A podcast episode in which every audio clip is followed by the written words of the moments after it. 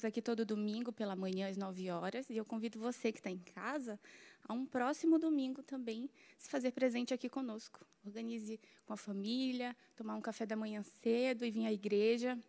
Esse é um convite que eu não cresci vivendo isso, mas sempre vi isso na família do meu esposo quando casei e tomei isso para minha vida e isso tem resultado em frutos especiais na nossa vida cristã em casa. Então eu convido você também a criar um novo ritual de domingo, dedicar isso ao Senhor, estar presencialmente aqui na casa de Deus desde cedinho. É gostoso, você vai gostar, tá bom?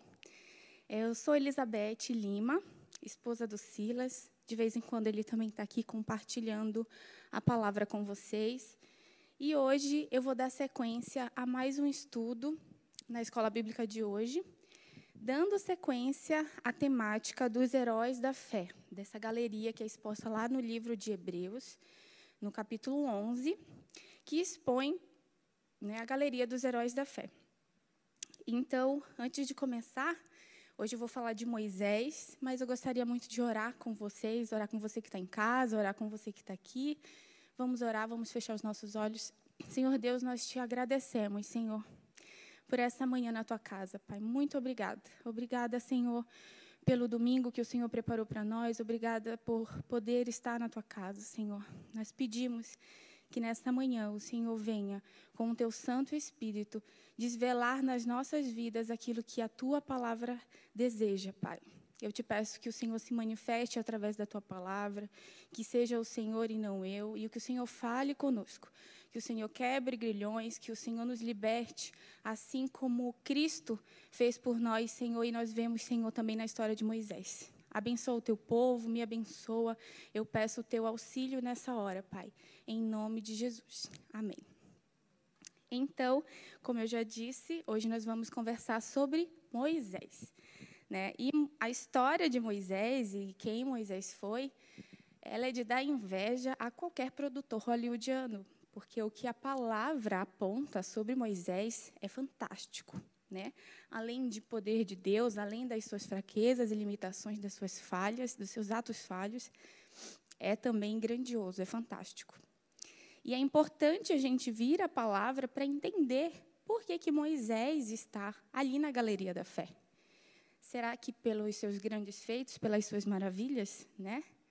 Penso que não, irmãos, porque não foi na força do seu braço. É, a própria palavra de Deus diz ali em Deuteronômios 34, no versículo 10, o seguinte: Nunca mais se viu em Israel alguém como Moisés, com quem o Senhor houvesse tratado face a face. Então, aqui a própria palavra indica que não houve alguém com tanta proximidade da glória de Deus como Moisés. Mas o que fez Moisés ser tão especial não são aqueles grandes efeitos que a gente vê, porque de fato Moisés recebeu o poder de Deus, a palavra diz que ele recebeu o poder de Deus para realizar tudo o que realizou. Mas nós vamos nos basear no que está escrito a respeito dele lá em Hebreus capítulo 11. Por quê? Para que para que o homem não seja glorificado, mas para que a gente entenda que a riqueza do homem está na sua própria condição de barro, na sua fragilidade, e é aí que Deus opera. Né? Na sua fragilidade, onde ele é pequeno, onde ele é falho, aí vem o poder de Deus. Isso é um, quase que uma condicional. Eu acho importante, eu considero importante também a gente levar em consideração o que que Hebreus 11 aponta como especial na vida de Moisés, porque recentemente, em 2018, se você procurar na internet, no Google, você ainda vai achar. Em 2018, uma grande revista de repercussão nacional e internacional fez uma matéria de capa falando sobre a vida de Moisés. Diferente do que o mundo científico aponta, que às vezes duvida da existência de, de alguém na Bíblia, né, essa revista ela fez uma sequência de apontamentos para a existência de Moisés, porém, como se ele fosse uma fraude, uma farsa. Isso foi uma matéria de capa de grande repercussão. É uma revista jovem, é, de bastante, bastante prestígio. Eu mesma consumia, e, mas que fala que ele era uma fraude, um líder manipulador. Então, importante nós nos voltarmos à palavra, importante nós lermos a palavra e amarmos essa palavra. Né? O avô do meu esposo falava que ele cria na Bíblia até mesmo na capa. Ele cria na Bíblia até mesmo na capa, não precisa. E então, se o que está escrito ali, ali ele acredita. E se na capa está escrito que a Bíblia é sagrada, ele também vai acreditar em tudo que está escrito nela, porque ela é sagrada. Amém? Então, vamos ler. Eu gostaria de ler junto com você. É, não sei se temos slides, mas temos? Mas eu gostaria de ler junto com você que está em casa, com você que está aqui comigo. Você pode abrir em Hebreus 11, ali a partir do versículo 23, a gente vai ver o que fala sobre Moisés. Vamos lá, diz assim: Pela fé, Moisés, apenas nascido, foi ocultado por seus pais durante três meses, porque viram que a criança era formosa. Também não ficaram amedrontados pelo decreto do rei pela fé, Moisés, já homem feito, recusou ser chamado filho da filha de Faraó, preferindo ser maltratado junto com o povo de Deus, a usufruir prazeres transitórios do pecado. Porquanto considerou o opróbrio de Cristo por maiores riquezas do que o tesouro do Egito, porque contemplava o galardão.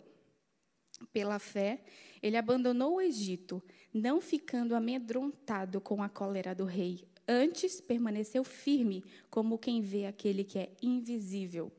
Pela fé, Moisés celebrou a Páscoa e o derramamento de sangue, para que o exterminador não tocasse nos primogênitos dos israelitas.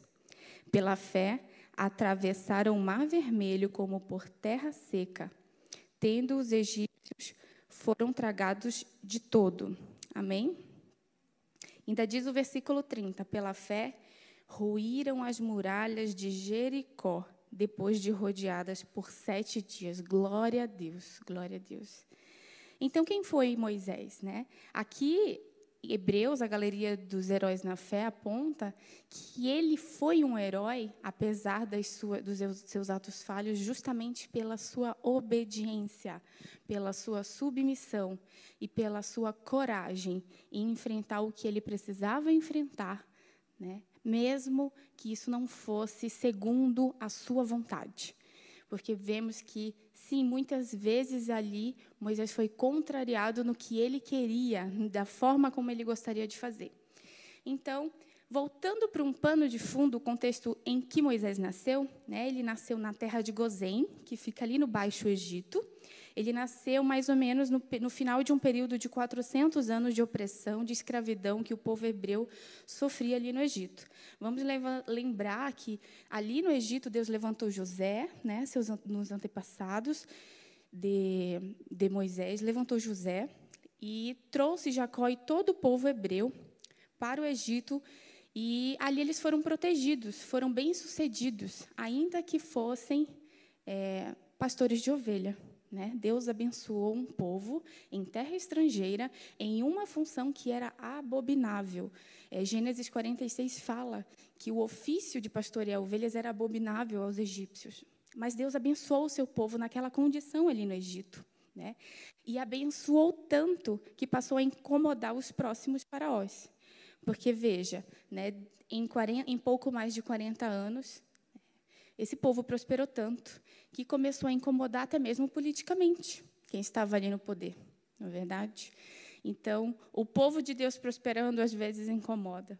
E o que acontece aqui com o passar dos anos, com a morte de, com a morte de José, com a morte daquele de Faraó contemporâneo a José, né? José já não era considerado para que esse povo, agora tão forte, agora tão numeroso, fosse tão bem tratado assim, então foram oprimidos e escravizados. Foi a saída é, econômica e política para aquela época. Mas nós sabemos também que na história, né, o inimigo das nossas almas trabalha nas circunstâncias, na né, igreja.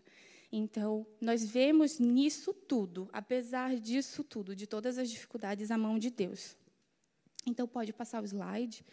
É, foi justamente no término desse período de 400 anos que Deus levanta um libertador para o seu povo. E aí nós vemos a prefiguração né, de Cristo na vida de Moisés. Né?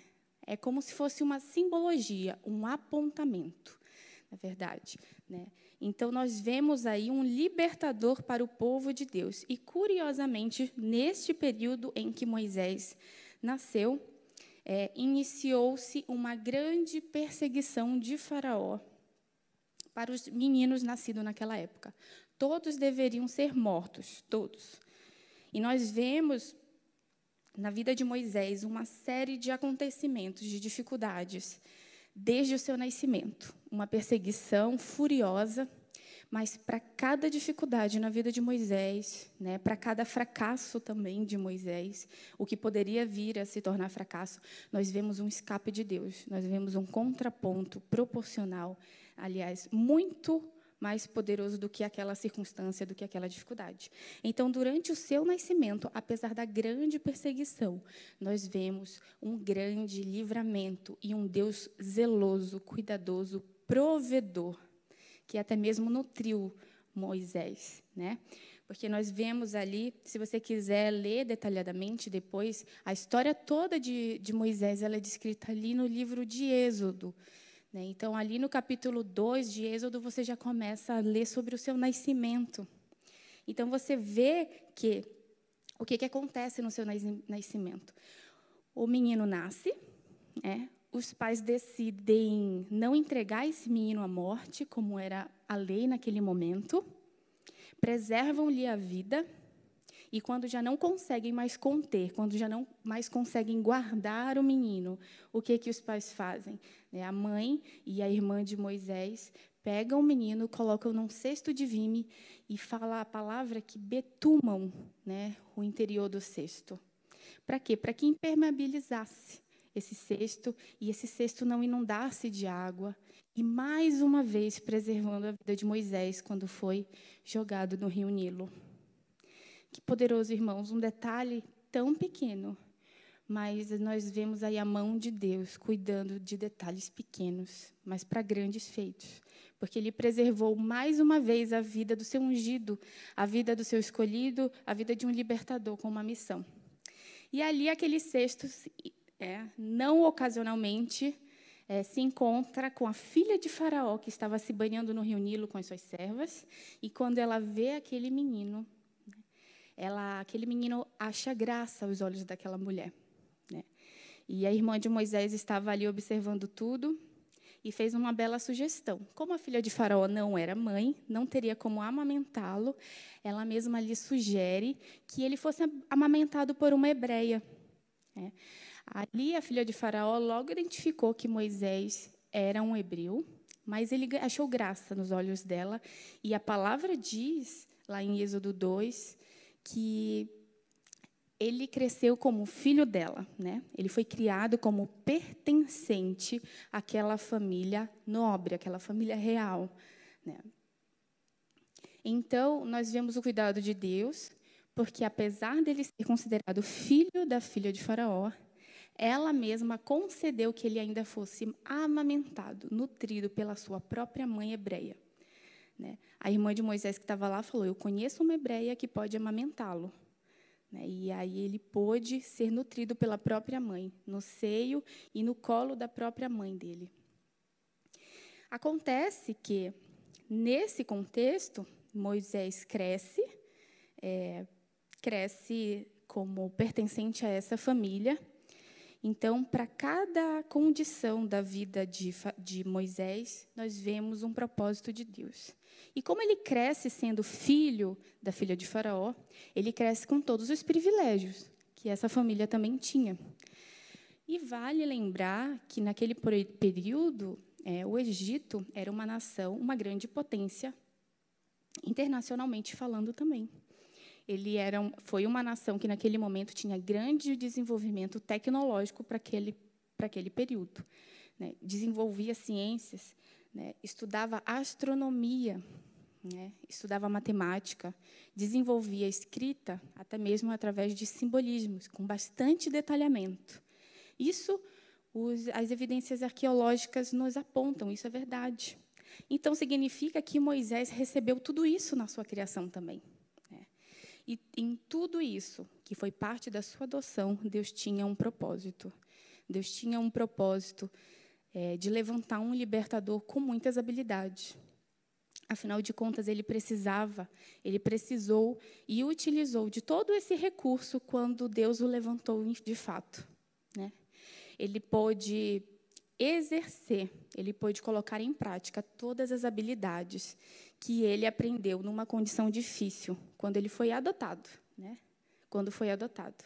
Então, ele precisou de noção de liderança, ele precisou de noção de eloquência, precisou entender sobre valores e precisou até mesmo, irmãos, é, saber ter a eloquência de ser o dito, de saber escrever. Afinal de contas, hoje nós sabemos que Moisés foi o autor do Pentateuco. Então, tudo isso que em sofrimento Moisés sofreu, o Senhor usou. Né? Tudo isso o Senhor usou para o seu grande propósito.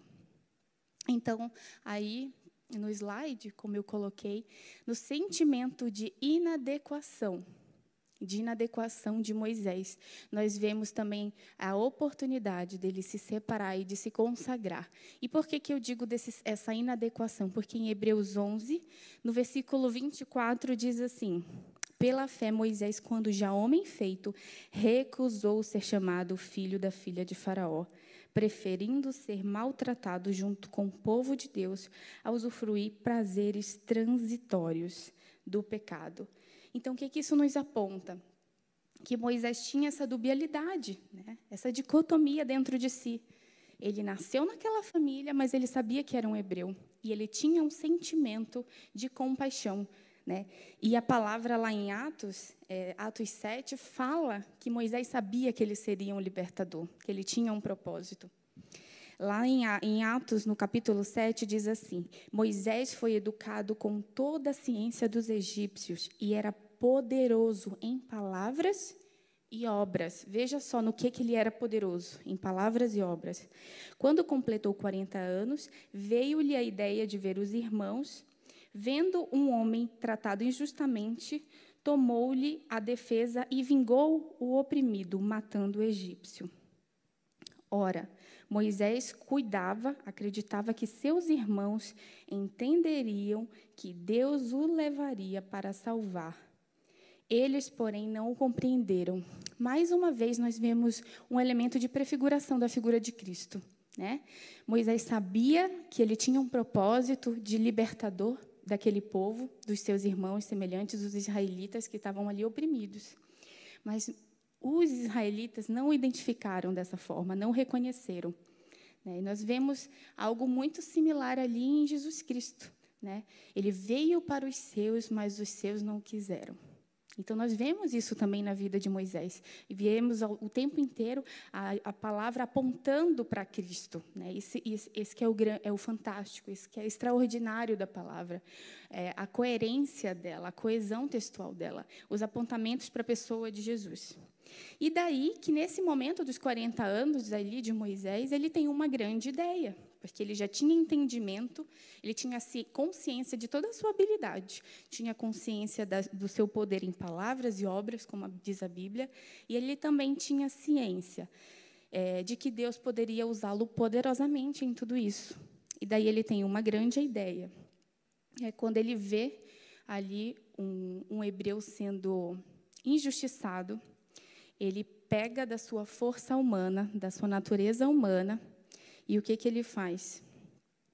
Ele mata um egípcio é, na sua cólera, na sua ira. Ele mata um egípcio e o esconde, o esconde na areia.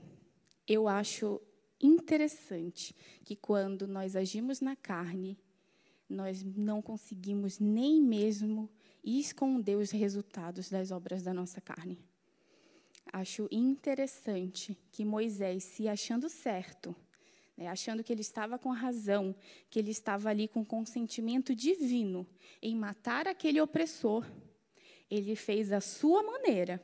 Ele usou da força do seu braço e da sua carnalidade, porque muitas vezes a nossa carnalidade está no fato de ver e discernir as coisas à nossa maneira.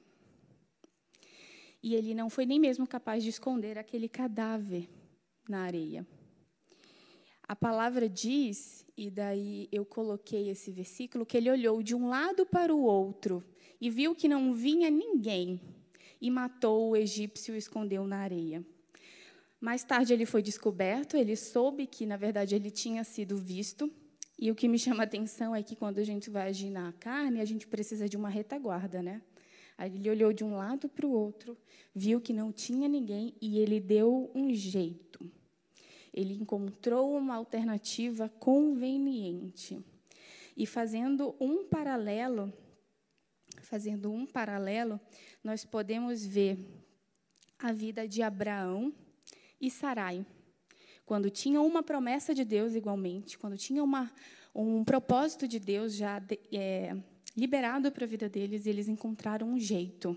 Né? E aí Abraão teve Ismael fruto da natureza, da maneira humana, fruto da carne, do jeito, do jeitinho humano, da conveniência.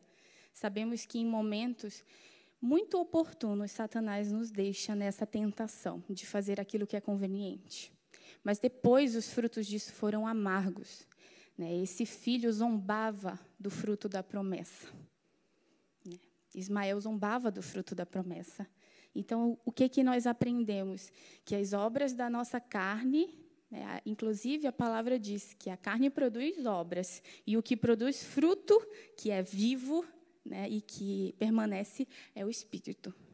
Então, nós vemos isso na vida de Moisés. Um outro paralelo que eu encontrei bem similar dessa prefiguração cristã na vida de Moisés foi de que ele mesmo tinha consciência que ele poderia ser um libertador, é, e o povo talvez aguardasse por esse libertador, mas aguardava na força do seu braço. Um libertador que tivesse um perfil, um estereótipo, de repente, de um grande guerreiro, de um homem eloquente. E, e Moisés, naquela condição, era um príncipe. É, tem um, um, desenho antigo que chama é, O Príncipe do Egito, era, era Moisés. Só que o que acontece, irmãos, que da mesma forma que ali Judas Iscariotes, que era um zelote, fazia parte de uma de, de uma reunião, de uma seita, do, de uma seita que esperava, era um movimento político de rebelião, que esperava, aguardava pela libertação do povo judeu das, das mãos do Império Romano. Né? E ele pensou que Jesus seria esse libertador. Ele considerou que Jesus poderia ser esse libertador. Só que ele se frustrou em perceber que Jesus não tinha força e não fazia as coisas na sua carne, mas fazia as coisas à maneira de Deus. E isso frustrou um homem, Judas Iscariotes. Da mesma forma, o povo hebreu, naquele contexto de Moisés, ficou frustrado né? e não reconhecia ali, na vida de Moisés, o seu chamado que foi levantado para libertar. E a diferença é que Moisés começou a fazer as coisas na sua carne. E daí a consequência disso é que ele foi para o deserto. E no deserto, dessa vez ele não foi levado por Deus, ele foi levado como fruto da sua própria do seu próprio erro. Ele foi fugido. A palavra diz que ele fugiu das vistas de Faraó. E é isso que acontece quando nós agimos pela nossa carne, pelo nosso próprio entendimento. Nós vamos sozinhos para o deserto. E ali no deserto, aquele homem que viveu 40 anos com grandes privilégios, com uma, em uma posição de bastante regalia, de conforto, ele vive, passou mais 40 anos em escassez. E detalhe, pastoreando ovelhas. Um ofício que era abominável aos egípcios. Então ele foge da vista de Faraó, porque ele temeu a Faraó, porque na ocasião que, que Moisés matou aquele egípcio, Faraó identificou a, com quem estava, com quem, de que lado ele estava. Né? Moisés pôde, o Faraó pôde identificar a quem ele tinha fidelidade. E no caso não era com Faraó. E daí ele foge para o deserto. E daí ele foi sozinho. O que acontece, irmãos, que no deserto, é, nós percebemos que ele foi para o deserto pelos seus atos de justiça própria, pela sua carnalidade. É, e ele estava ali sozinho, na escassez. Diferente de quando nós vamos para o deserto com o Senhor, quando o Espírito de Deus nos leva para o deserto. E ali no deserto ele passou bastante escassez, dificuldade, pastoreando ovelhas, mas coisas boas também aconteceram. Ele também se casou, né, teve filhos. E só depois de 40 anos, a, a, quantidade de tempo que ele viveu em privilégios e em preparação ali no Egito, ele tem uma nova etapa de preparação, agora no deserto. E depois desses 40 anos, acontece um feito maravilhoso, né? A palavra fala que pode passar o slide, que o Senhor se revela a ele. Lá em Êxodo, no capítulo 3, Moisés está provavelmente cuidando das suas ovelhas e ele vê uma sarça ardente. Né? Ali no capítulo 3, eu vou ler com você. Capítulo 3, versículo 13. Quando Deus fala com, com Moisés no meio da sarça ardente. Ele fala assim: então disse Moisés a Deus: Quem sou eu para ir a Faraó e tirar do Egito os filhos de Israel? Deus lhe respondeu: Eu serei contigo, e este será o sinal que eu te envio depois de haverdes tirado o povo do Egito. É, servireis a Deus nesse monte. No capítulo 14, Deus diz assim a Moisés: Eu sou o que sou. Assim dirás aos filhos de Israel: Eu sou me enviou a vós outros. E daí Deus se revela como Iavé na vida de Moisés. Ele fala para Moisés no capítulo 3, você pode ler depois. Ele fala: Eu sou o Deus de Abraão, o Deus de Isaac, o Deus de Jacó. Eu sou o Deus dos teus antepassados. E eu sou e sempre serei. Ou seja, irmãos, eu sou o que sou. Eu fui Deus e fui Deus de Abraão, de Isaac e Jacó, e sou o que sou, também posso ser o teu Deus. Também tenho coisas na sua vida. Então, nós vemos Deus se revelando pela primeira vez aí para Moisés como Iavé. Certo? E daí Deus entrega para Moisés uma missão importantíssima, que era, de fato, ele revela o seu propósito agora da boca de Deus. Né? Ele recebe da boca de Deus o propósito de ser o libertador. E daí, quando Moisés recebe, ele teme. Ele teme porque ele recebe a função, ou a, a missão de voltar para o lugar de onde ele saiu envergonhado, fugido. Né? Ele não saiu de forma honrosa do Egito. Então, ele volta para um lugar desconfortável, ele volta para um lugar onde ele não gostaria de estar. E ele ainda vai dizer para um povo, para uma nação, né? ele vai dizer ali para Faraó, que deveria liberar aquele povo escravo para ir adorar a Deus. Mas que Deus? Que Deus? Se aquele povo, se o Egito adorava a tantos deuses. E daí Deus se revela não só na vida de Moisés, mas também na vida de Faraó e também para a vida de todo o povo é, do Egito, como eu sou. Eu sou o que sou. E nós sabemos que aí nesse momento a história conta que ele recebeu poderes do Senhor para realizar grandes feitos. E aí, as, as dez pragas que atingiram o Egito, elas tiveram um recado de Deus para aquele povo. Como o coração de Faraó estava endurecido, nós vemos ali, nas dez pragas, Deus se revelando o tempo inteiro como Yahvé. Eu fui e eu sou o que sou, e sempre serei. Então, para cada praga, né, desde ali das rãs, dos garfanhotos, dos piolhos, das úlceras e, por fim, ali dos, dos primogênitos, nós vemos Deus se revelando como soberano, único Deus. Eu sou o que sou, destronando os tronos dos homens né, e do, do ocultismo que imperava no Egito naquele momento. Então, Moisés começa a viver um sobrenatural de Deus. E ele começa, de fato, a exercer o seu papel de libertador, que era da vontade de Deus. Só que ele começa a viver o seu propósito à maneira de Deus. A vontade de Deus, a maneira de Deus, e não mais a sua maneira. Pode passar, por favor? E Hebreus 11, que é que faz os apontamentos do porquê ele é um herói, diz: Pela fé, Moisés abandonou o Egito, não ficando amedrontado com a cólera do rei. Antes permaneceu firme como quem vê aquele que é invisível. Glória a Deus. Pode passar também? Então, nós vimos agora frutos na vida de Moisés que fazem dele um herói um homem que teve seus atos falhos, mas o seu heroísmo está na sua obediência, a sua submissão ao processo de Deus, à maneira de Deus, trouxe feitos maravilhosos. E trazendo isso para a nossa vida, né, não há, não há feitos da nossa carne que produza resultados nas mãos de Deus. Não há.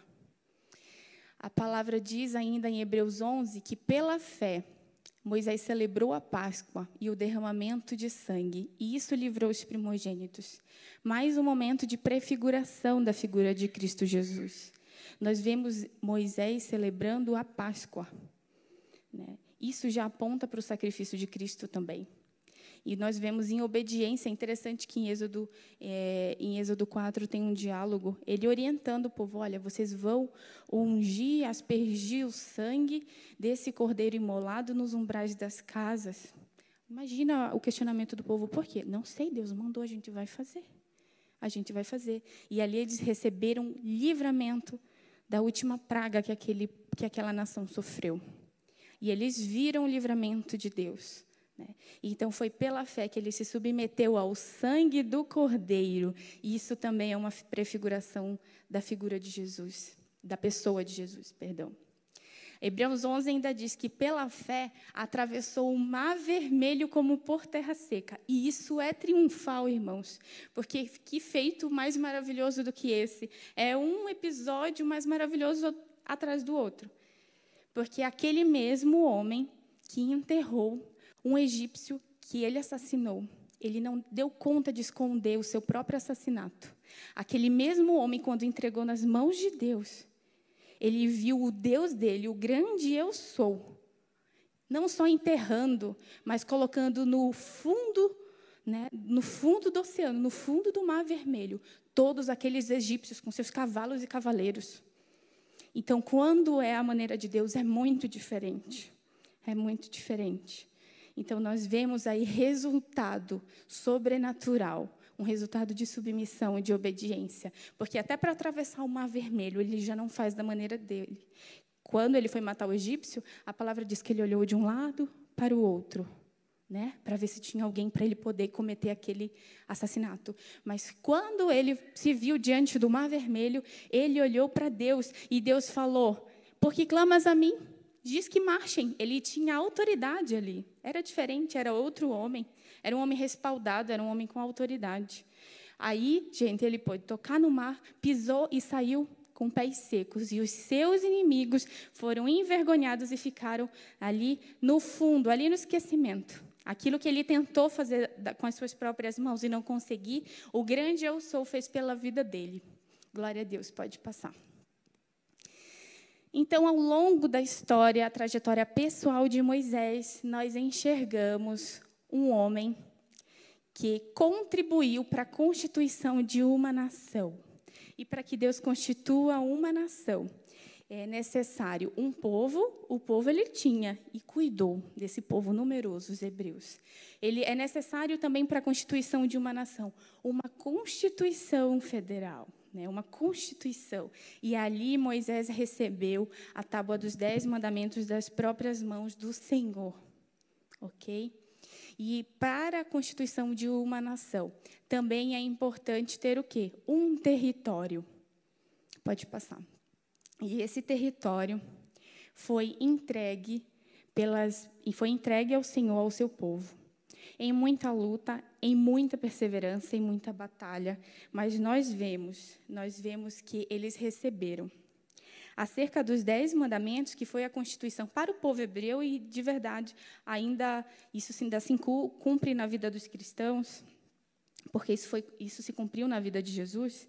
Diz assim, é, em Êxodo 20, no versículo 6, você pode ler depois, diz assim: Antes de Deus entregar os dez mandamentos, ele fala: Eu faço misericórdia até mil gerações daqueles que me amam e guardam os meus mandamentos. E ali ele descreve os dez mandamentos. Então, nós vemos que quando Deus entrega aquela Constituição, Ele está prevendo algo, Ele está desejando algo, entregando algo não só para a vida de Moisés e para aquela nação, mas Ele está desejando algo, está imprimindo algo ali para gerações. E foi isso de poderoso que Deus fez na vida de Moisés.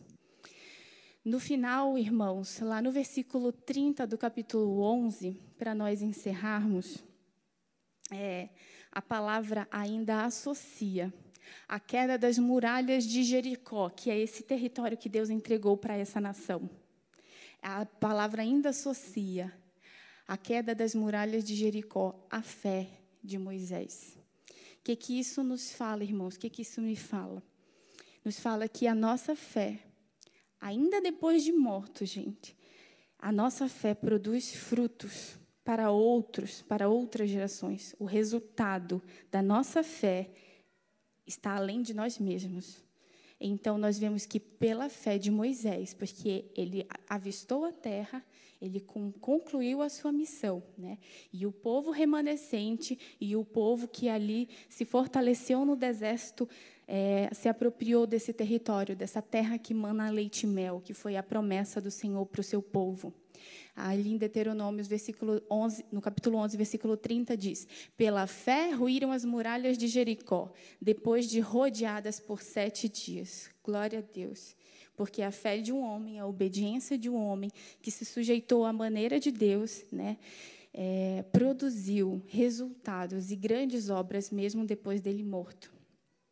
Para nós orarmos, eu gostaria de ler para você que está aqui comigo e para você que está em casa, Êxodo o capítulo 14, versículo 13 e 14. Um segundo. Para você que está em casa e para você que está aqui, eu gostaria de ler.